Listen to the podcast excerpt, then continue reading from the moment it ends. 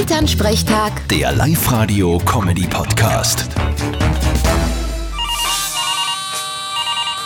Hallo Mama. Grüß dich, Martin. Ich sag das, die Leute werden alle mit Dreister. Haben am Freitagnachmittag beim Feld ein Standel aufgestellt, wo sie die Leute Kürbisse mitnehmen können, Preis 5 Euro und die sollen sie in die Kasse reinhauen. Und was ist?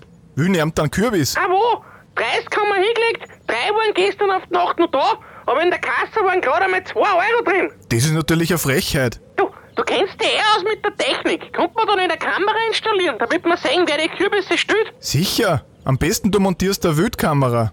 Die nimmt dann auf, wenn sie was bewegt dort. Ah, das ist gut, das mache ich gleich. Dann stell ich gleich nur ein paar Kürbisse, damit wieder was da ist. Ich bin gespannt. Wie ein Gummiringel. Was? Vergiss. Viel Glück. Vierte Mama. Danke, gute Martin. Elternsprechtag. Der Live-Radio-Comedy-Podcast.